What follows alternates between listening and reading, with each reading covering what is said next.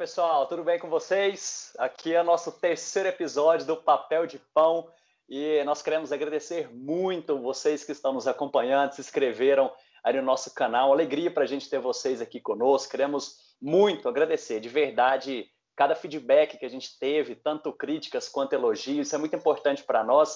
Afinal, esse programa aqui é para vocês também. A gente quer que vocês se divirtam aqui conosco, enquanto a gente pensa teologia e tenta fazer isso de uma maneira mais leve, de uma maneira mais simples, né, para essa nossa vida que já é muito complicada. E hoje nós vamos pensar um pouco aqui como nós devemos lidar com o fim, ou como nós encaramos o fim.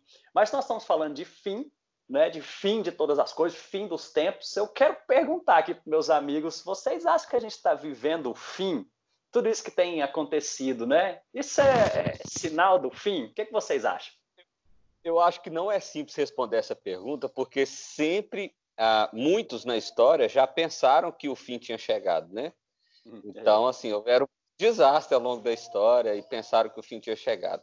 Agora, o que, que eu acho que é comum a todas essas situações que aconteceram e que também é comum ao que está acontecendo hoje? Eu verdadeiramente acho que isso que já aconteceu e que está acontecendo hoje é um sinal do fim dos tempos. Ou seja, é uma forma da gente visualizar um grande aviso de Deus falando: olha, o fim está próximo, está chegando ao fim. O fim é real, ele vai acontecer. Então, acho que essa é a maior percepção que eu e você devemos ter, ou quem está assistindo, né, claro, diante, diante disso. É um sinal do fim dos tempos? Eu diria sim, é um sinal do fim dos tempos. Mas é o último sinal? Bom, não sei. Aí eu já não sei responder. Talvez tenham outros mais para frente. É, até porque sinais específicos sobre o fim, a Bíblia, a Bíblia fala sobre eles. Né? É, é, os sinais específicos são dois, é, propriamente ditos, que é a apostasia da igreja de Jesus Cristo e a manifestação do anticristo. Então, se você quer um sinal bem específico que o mundo está acabando, são esses dois. Né? Não procura no coronavírus, você não vai encontrar. É. E, e tem, tem mais um aí, né? E esse evangelho do reino será pregado em todas as nações, Sim. então virá o fim, né? Ah, então, é o evangelho tem que ser pregado também em todas as nações. Eu concordo que nós já vivemos o fim. Né? Aqui é uma perspectiva escatológica, né? Nós somos amilenistas, então vivemos aí os últimos dias, né? Cremos que desde que Jesus ressuscitou e foi assunto aos céus, já estamos vivendo os últimos dias. Lá em 2 Timóteo, no capítulo 3, Paulo, inclusive, fala para Timóteo isso: olha, nos últimos dias os homens serão escarnecedores, foge tu deles. Como assim? Então Timóteo já vivia os últimos dias? Então, desde que Jesus ressuscitou até a sua segunda vinda, cremos que já vivemos os últimos dias e esses sinais já aconteceram, né? Sinais de pestes, como a peste negra, a gripe espanhola, a, e nós já tivemos algumas desses, esse nosso século, né? Gripe suína, gripe aviária e agora o coronavírus, né? Então, todos sim são sinais dos últimos dias, mas eu acredito que são mais fortes esses sinais que o Rafa destacou apostasia mundial e o evangelho, a pregação do evangelho em todas as nações. E para fechar o pacote, o anticristo. O anticristo. o homem da iniquidade, assim... segundo a Tessalonicenses 2.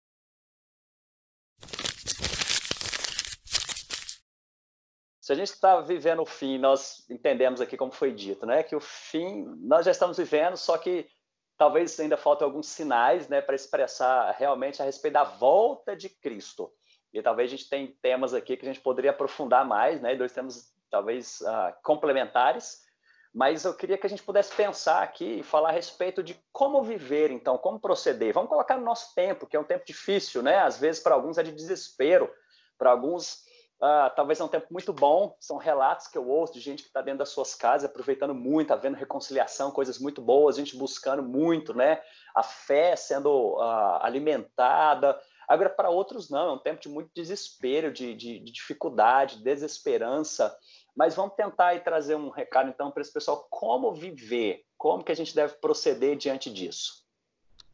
Olha, eu, eu acho que o apóstolo Paulo, em 1 e 2 Tessalonicenses, ele fala muito sobre isso. Uhum. E uma palavra que ele dá lá é uma palavra de encorajamento, uma palavra de ânimo. Ou seja, quando eu, eu tenho a, a perspectiva do fim como algo real, isso não é algo que causa verdadeiro desespero do meu coração. Mas, na verdade, isso é algo que causa alegria, que anima o meu coração, porque, afinal de contas, o meu redentor está retornando para me resgatar em definitivo dessa realidade. Né? Porque uma, uma das coisas que a gente tem dificuldade de perceber é que a dor ela não é, é ela não é uma vez só que ela acontece. Ela, ela, ela acontece de maneira. Coronavírus vai passar, gente, vai vir outra coisa. E independente se vem uma coisa global ou não, alguma coisa pode nos, nos acometer de maneira individual. Então, ah. assim, fim, ele é tanto no sentido mais universal, mais geral, mas ele é real nesse sentido, é desse fim que nós estamos falando, mas nós também precisamos pensar num fim mais individual, ou seja, numa perspectiva de que ele me alcança individualmente também, independente se o mundo vai acabar em definitivo ou não. E quando eu olho para Cristo, para a redenção, para o que ele fez e para o que ele prometeu para mim, isso gera encorajamento, isso me dá força para passar por tudo isso, para suportar isso, isso anima o meu coração. A gente sabe que existem desafios, mas eu acho que é o que Paulo tenta fazer ali nas cartas dele é justamente isso: dar ânimo, dar coragem, dar força para as pessoas diante dessa realidade. Joia, é, você... propósito de 1 Tessalonicenses é justamente isso, é dar encorajamento diante de algo que eles falariam, e, e aí ele vai falar exatamente sobre isso: Jesus vai voltar. Então fica firme aí. Tiago vai falar muito sobre isso, é interessante, o né? livro de Apocalipse foi escrito por causa disso aí. Exatamente. Eu já ouvi muita gente falar que tem medo de, de, de ler Apocalipse por conta dos sinais, é consolo, né? Mas né? é consolo. Claro. É. O propósito do livro em geral é falar assim, galera, olha só, o bicho está pegando, a coisa está feia, existem dificuldades, vocês estão sendo perseguidos, mas deixa eu dar um spoiler para vocês do fim do mundo aqui. Jesus vai vir, vai vencer tudo, vai acabar com tudo e vai nos levar para o seu céu eterno e com ele lá habitaremos eternamente. Ah, você tá doido, isso é que é mensagem é. de esperança, isso é que é mensagem de encorajamento. É interessante que as pessoas têm medo da, da, da palavra que traz esperança, que vocês acabaram de falar, é, Tessalonicense, é, é, Senses, a Apocalipse, enfim. Só porque vocês três me conhecem bem, geralmente eu sou agente do caos, né? Eu gosto do nível possível pegar fogo. E, e quando você vai para o Evangelho e para o livro de Atos, a, a mensagem escatológica, a mensagem do fim, tanto no Evangelho como em Atos, é no sentido de dar poder à igreja, ou na própria palavra de Cristo, é, para que sejamos proclamadores do Evangelho. E quando você é proclamador do evangelho, na verdade você tem uma notícia boa e uma notícia ruim. Né? Então você traz as duas notícias. Então quando você chega no evangelho, geralmente a, a, mensagem que você traz, a mensagem que você leva em relação ao evangelho, é uma mensagem de caos. Então a, a igreja está no mundo para dizer que tudo vai acabar. Enquanto a filosofia vem e diz, olha, tudo é eterno, as coisas são assim, o ciclo vai continuar, a gente está aqui como igreja para dizer, olha, não é assim não, vai acabar tudo e vai acabar em fogo. Arrependam-se, porque o reino de Deus está próximo. Então, a, nossa, a mensagem que a gente traz é mensagem de caos, não é mensagem de esperança para o mundo, é mensagem de desespero mesmo. O que traz esperança para a gente é exatamente a mensagem da volta de Cristo e da salvação em Cristo Jesus, que é o que Apocalipse vem trazer para a gente. Eu costumo dizer, quando a gente estuda Apocalipse, que é, é uma mensagem maravilhosa, linda, que traz esperança, mas para quem é crente para quem é de Jesus. Para quem não é de Jesus, é desesperador. É desesperador. Então, Eu acho... como é que a gente se prepara para o fim? É dobrando o joelho diante de Cristo. Não tem Eu outro jeito. O ponto aqui é termos aquela, aquele sentimento de Paulo, né? Como se prepara para o fim? Se a gente conseguir falar igual Paulo, para mim o viver é Cristo e o morrer é lucro, aí a gente está preparado, né? Então, o, o, fim, como o Vinícius ele falou, né, o nosso fim pessoal, isso se chama morte, né? Quando a gente bate as botas, o fim pessoal. Fica então, as canelas. O nosso pessoal de madeira. É, é, é, real, a gente pode morrer a qualquer momento, independentemente do coronavírus ou não. A, a gente pode falar, igual Paulo diz, viver é Cristo, morrer é lucro.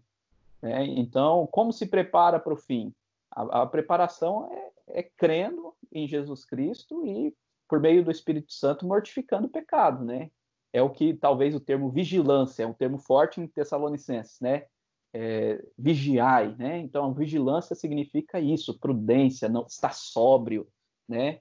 É, estar pronto nesse sentido, mortificando o pecado através do Espírito Santo na santificação e crendo firmemente no Senhor Jesus Cristo na salvação. Será que podemos falar? Morrer é lucro. Ah, é bom, essa é a preparação. Cara, isso, isso é, é forte, né? Isso é forte. É interessante como a gente citou alguns textos aí, por exemplo, Pedro, ao escrever suas cartas, ele também fala isso. Nós que aguardamos novos céus, nova terra, a gente tem que uh, se empenhar por ser achado nele, né, em paz, sem mácula, vigilantes, essa palavra que o Jones falou aí. E é interessante como a gente encontra em outros textos dizendo para a gente viver de maneira digna do nosso chamado, da nossa vocação, né? Lá em Tessalonicenses vai falar, ora para que Deus vos torne dignos, e o digno é de ser merecedor, mas é de você estar preparado para viver a sua vocação. Para o crente, para o cristão, a gente vive esses tempos como se fosse qualquer outro, né? Vivendo para o Senhor, para a proclamação, uh, é diferente.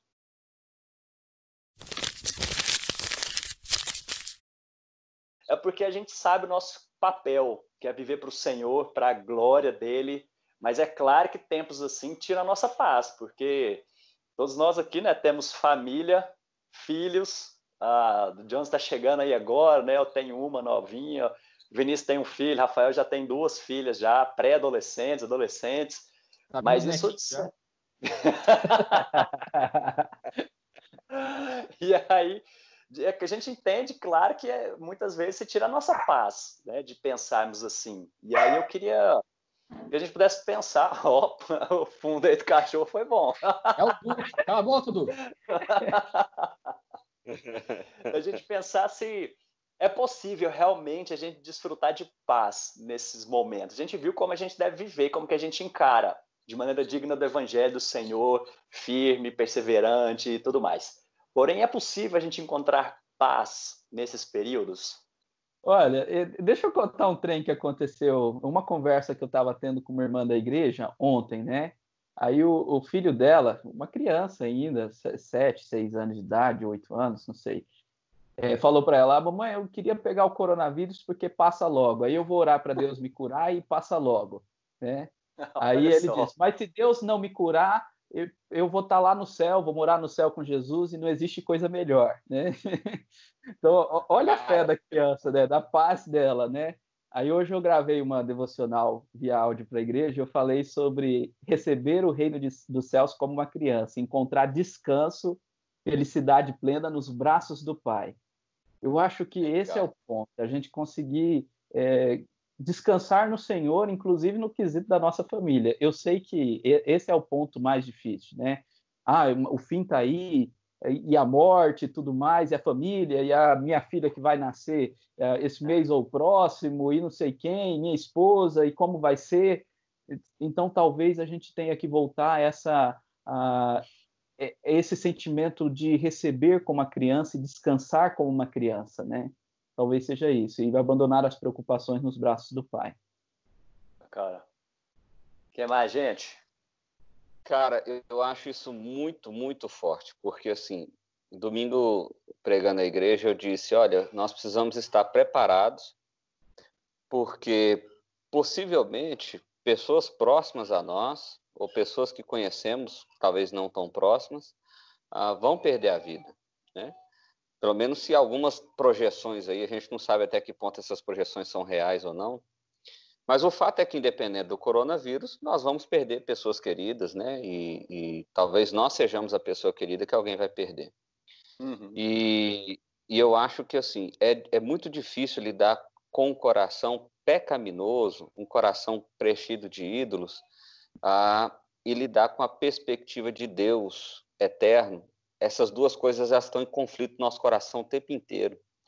Então, assim, a dor é real, ela não, ela não, eu não, em momento nenhum quero diminuir aqui a dor de perder alguém ou coisa nesse sentido. Ela é real, ela dói muito.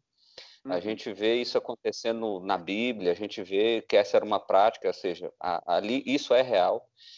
Mas eu acredito que nós precisamos ter uma perspectiva do consolo de Deus a, a, quando pensamos em quem esse Deus é em quem, em que ele prometeu para nós. E tal. É isso aí que o Jones acabou de contar da inocência da criança, né? De tipo, Ah, se eu vou morar com o céu mesmo, ela fez como o apóstolo Paulo, sem saber, né? Se eu vou morar no céu mesmo, então, se eu pegar a doença, beleza, e se eu não pegar e não sarar, beleza também, porque eu, todo jeito eu tô, tô com Deus.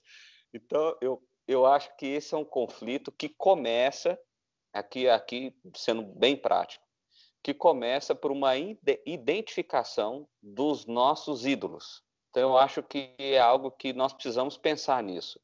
O que, que tem tomado o meu coração? Por que, que essa perspectiva de paz em Deus está tão distante de mim? Quais são as barreiras que estão sendo colocadas entre a paz de Deus e, e, e, a, e a, minha paz? O que, que eu estou colocando aqui? Ah, é financeiro? É, é, é, são pessoas? É amor próprio? É academia? É o que, que é? E eu acho que, primeiramente, identificar esses falsos ídolos é um grande passo para a gente conseguir enxergar a verdadeira paz que existe em Deus e talvez fazer como o Salmo 23 fez, né? Ou, ou como o salmista falou no Salmo 23, e, e ter aquela, aquele tipo de paz, porque se eu estou debaixo das asas do Senhor, ou seja, se, se, se ele de fato é o meu pastor e eu estou nele, então eu não sinto falta de nada, né? Aí tem uma questão de, de tradução aí, né? Normalmente a gente conhece o Senhor é meu pastor e nada me faltará. Mas a gente sabe que no hebraico original a melhor tradução seria eu não sinto falta de nada. Então não é que Deus vai me dar tudo, é porque eu estando nele eu não tenho nada mais me falta ao coração. Ou seja, eu Ele não tenho ídolos tudo, que né? preenchem o meu coração. Exato. Só, só para dar a, a, uma, uma reforçada, na verdade, é, para dar base para aquilo que o está falando, eu acho que a história tem como função isso, né?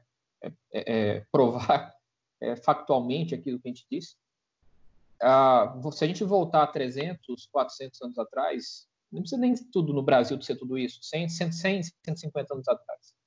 É, a morte era uma coisa muito mais presente na vida das famílias e de qualquer pessoa.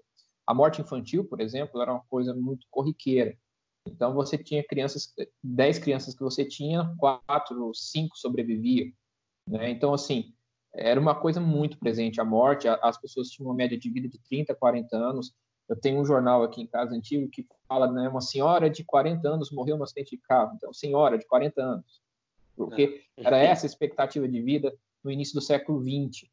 E aí, se você volta mais ainda no tempo da reforma, né, tempo da reforma, no século XVI, XVII, o negócio era pior ainda. Então, as pessoas não tinham muito o que agarrar nessa vida. Né? Então, a, a, você não tinha condições de se agarrar ao conforto, ao prazer e muito menos às vezes a família, até porque você não tinha essa estrutura muito bem constituída no sentido ah, de estabilidade. Oi? Não dava tempo de agarrar. Não dava né? tempo, a vida era exatamente. Então, assim, a pregação do, do, novo céu, né, da nova terra, a pregação da vinda de Cristo, ela, ela, tinha, ela era muito mais concreta na vida das pessoas. Hoje nós temos muitas distrações, né? O próprio entretenimento, na palavra em si, significa isso, é distrair, é, é te enrolar. Então, e, exatamente por conta desse entretenimento, desse conforto, desses prazeres que nós temos hoje em dia, né?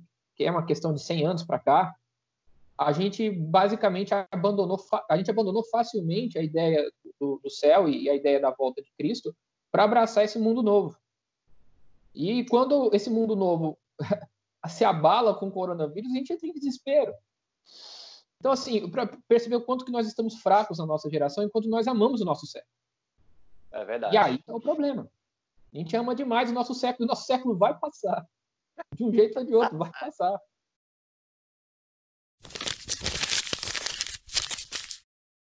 A gente fala com o cristão, é, é claro, né? Pegou toda essa pessoalidade, nós somos seres humanos, a gente uh, sente, sente, a nossa paz ela é perturbada, porém, a gente sabe que, em última instância, nosso Senhor, o nosso pastor, a gente descansa nisso, porém, entra a questão aí do buscar as coisas lá do alto, e a gente sabe, diante de tudo isso, a paz de Deus que excede entendimento, que a gente não consegue explicar de forma nenhuma. Isso vai guardar o nosso coração. Essa é a nossa grande esperança para um cristão.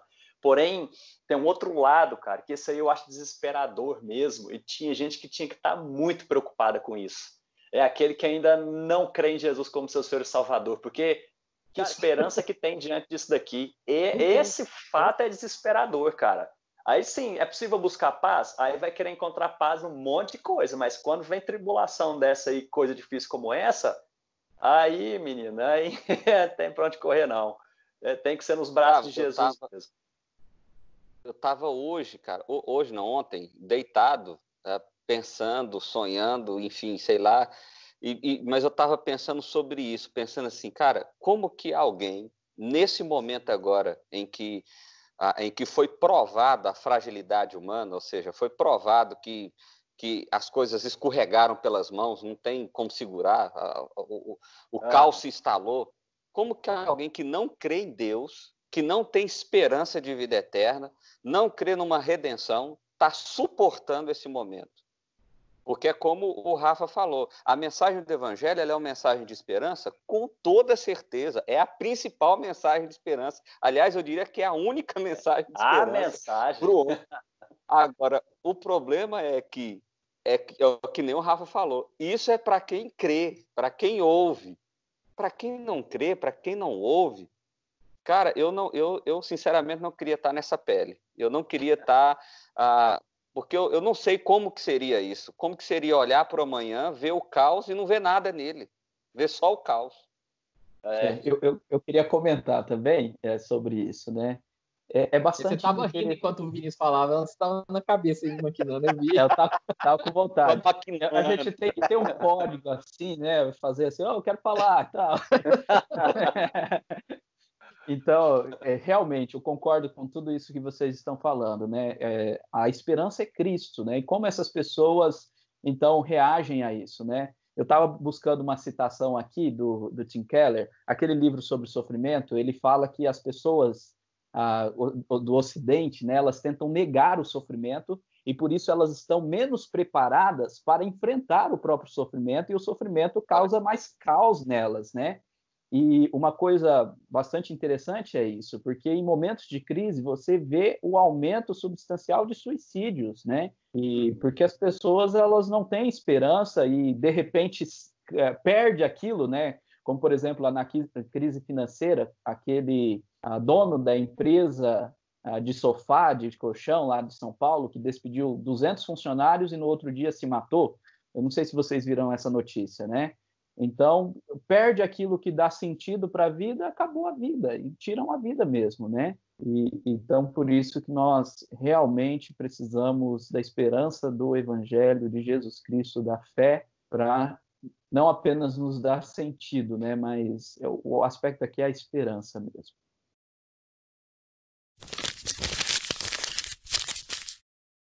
Então, pessoal, a gente já viu que é, é possível, então, ter paz. Essa paz é encontrada em Jesus. Mas vamos tentar falar de maneira prática aqui. Como é que vocês fazem? Ou então, o pessoal que está ah, ouvindo, assistindo a gente aqui, eles querem saber como é que faz para ter essa paz clara que nós temos em Jesus, mas de maneira prática. Como que vocês fazem para cultivar essa paz no dia a dia de vocês?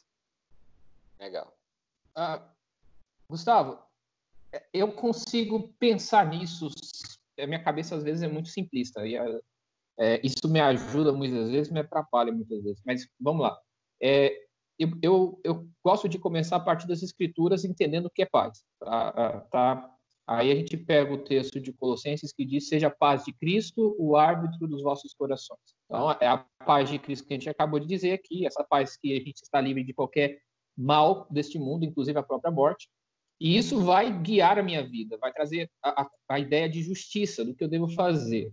Ok? Então, é, se eu tenho paz com Cristo e se essa paz é que me dirige, eu tenho que buscar atitudes e meios de exatamente demonstrar isso na minha, na minha vida. É isso que vai dirigir a minha vida. Ah, ah, portanto, é, é, se eu não posso ir à igreja, né, eu tenho que entender que isso é uma ferramenta de Deus para me para me auxiliar, né, e que eu tenho outras ferramentas para fazer aquilo que é necessário diante dos meus irmãos, que é exatamente esse reflexo de Cristo. Como é que eu ajudo as pessoas? É isso que tem que estar na minha mente. Como é que eu prego essa mensagem de paz? É isso que tem que estar na minha mente. Ah, como é que eu faço isso com meus filhos? Como é que eu faço meus filhos crescerem em Cristo Jesus? É essa que deve ser a minha prática. Se eu tiver concentrado nessa função, eu vou estar muito menos preocupado se o, o mundo está caindo na minha cabeça. Uhum. Aí eu vou ter paz, né? Porque a minha preocupação é ter paz com Deus, não é ter paz com E aí eu vou conseguir fazer de forma adequada aquilo que é necessário. A minha cabeça vai estar livre para isso. E não preocupada com o noticiário da noite, que o, o, aqui no caso Dória, né, o governador, vai dizer e qual vai ser a próxima, a próxima situação do coronavírus. Porque isso é secundário. É secundário. Né? E aí a dica que eu daria, talvez os meninos são melhores do que eu para fazer isso, são mais práticos, mas aproveite esse tempo, é uma grande oportunidade para que você possa encarar a paz de Cristo em situações de crise.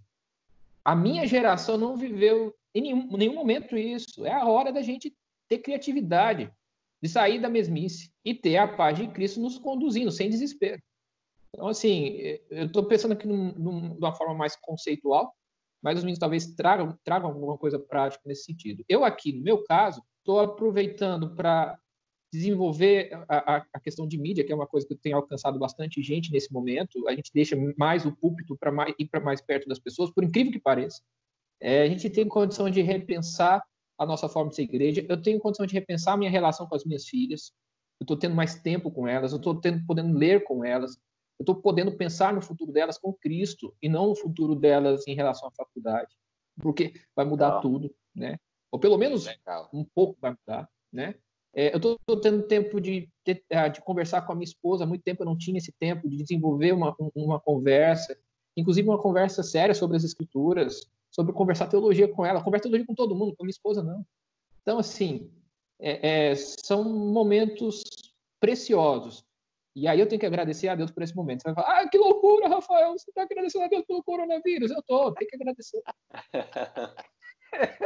Bacana. Gostei. Gustavo, eu, eu, eu, assim, corroborando, continuando aqui a, a fala do, do, do, Rafa, pensando num aspecto mais uh, individual, já que o Rafa já, já abordou aí de maneira mais ampla, eu, eu penso muito no que do que eu tenho preenchido o meu coração.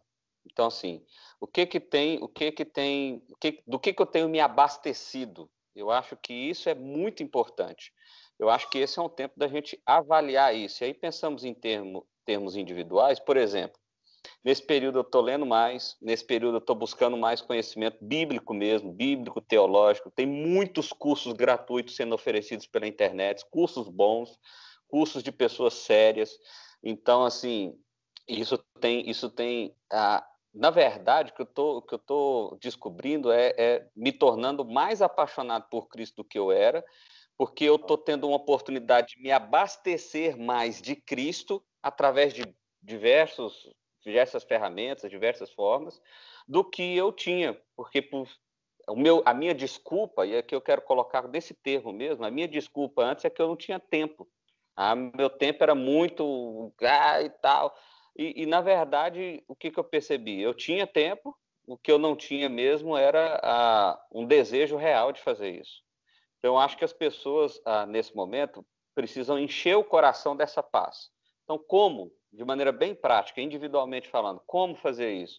Vamos começar do básico: leitura bíblica, oração, ah, culto com com, se você estiver num ambiente de uma casa onde tem mais de uma pessoa, discuta, uh, encharque o seu coração da, da palavra de Deus, porque é disso que você vai falar. Uma das maneiras da gente perceber o que que tá, do que que o nosso coração está preenchido é o que que nós estamos comunicando com as pessoas. Porque quando o nosso coração, por exemplo, quando alguém lê um livro muito legal, muito bacana, essa pessoa quer contar desse livro para todo mundo. Quando ela vê um filme que mexe com o coração dela, ela quer falar, cara, que filme que doido, que mexeu com minha mente e tal, que final inesperado. Então ela quer contar disso. E de repente as pessoas agora, ouvindo a gente aqui, pode fazer uma autoavaliação, falou, cara, realmente o meu coração não está cheio de Cristo. E aí eu volto naquela questão, é porque a paz de Cristo está longe de mim, porque eu coloquei muita coisa entre eu e a paz.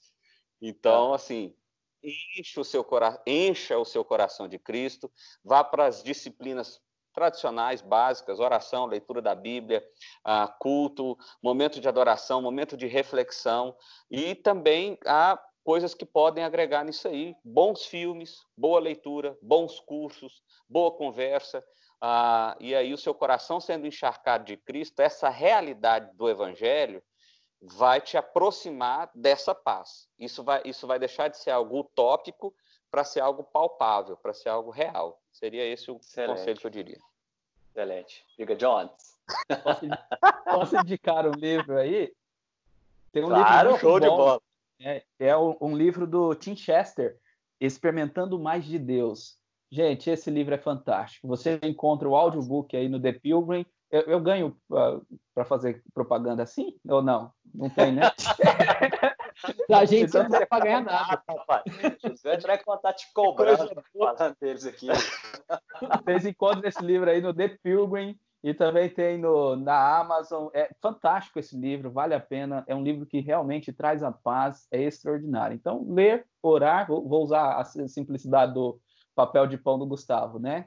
Ler a Bíblia, ler bons livros, orar, joelho no chão, conversar com a esposa, conversar com os familiares. Faltou uma Sai coisa. outras coisas também com a esposa, tá? Ev evangelizar evangelizar é bom mudar de assunto. Tem, tem solteiros acompanhando a gente. Então, evangelizar é, é muito bom, né? Você criar um chat, chamar um amigo aí para conversar no WhatsApp. Gente, o que tem de pessoas me procurando para conversar sobre o evangelho, falta pessoas para isso. Então, chama o seu amigo aí no seu WhatsApp, faz uma ligação de vídeo, evangelize, fale de Cristo, lê um texto, Gaste tempo, ocupe a sua mente. Jones, qual é o livro? Qual é o nome do livro? Só para reforçar aí para a galera. Experimentando Mais de Deus, do Tim Chester. Livro bom, viu? Topíssimo.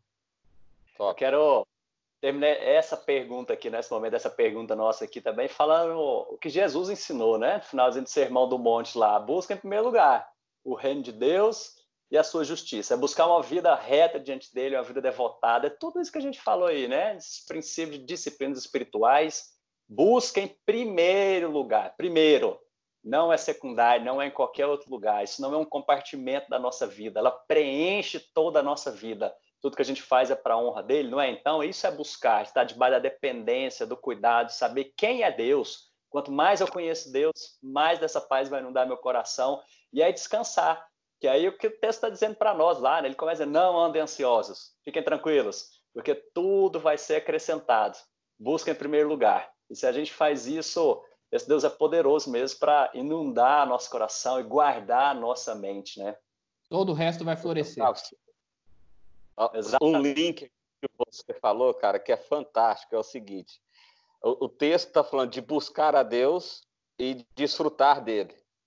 A, a, às, vezes a gente, a gente, às vezes a gente quer desfrutar dele, mas buscando outra coisa. então, assim, é verdade, é surreal. Ah, eu quero a paz de Deus, eu quero experimentar da paz, eu quero, eu quero, eu quero que essa paz seja real para mim. Mas o cara não está buscando ela, a, a pessoa está buscando outra coisa, em outro lugar. Então, assim, não tem como, não tem como, né? Se você for num pé de banana, vai ter banana mesmo. Então não vai ter outra coisa lá. Ai, gente, muito bom essa nossa conversa aqui. Foi bom demais o nosso tempo. A vontade de a gente falar mais aqui, né? Mas eu quero deixar aberto aí o pessoal que está ouvindo a gente, assistindo. Gente, manda pergunta. Pode mandar sugestão de temas para nós falarmos aqui também. Uh, a gente quer saber o que, que vocês têm pensado a respeito disso. Agradecer mais uma vez pelo contato, o carinho de vocês aqui conosco. E se quiser escrever para nós, pode falar diretamente, manda mensagem para cada um de nós aqui, ou então pelo nosso e-mail, o e-mail belíssimo, né, que foi criado aí, papeldepão.com arroba gmail.com então escreve para nós aí. Isso aí é o esse negócio. É, se você deve fazer um e-mail decente, esse grupo presta. com arroba gmail.com. A vontade de falar pão é grande. Mas, gente, obrigado por nos acompanhar em mais um episódio aqui. A gente deseja a paz de Deus sobre a sua vida, que Ele possa te abençoar de forma grandiosa. Obrigado, gente. Valeu demais. you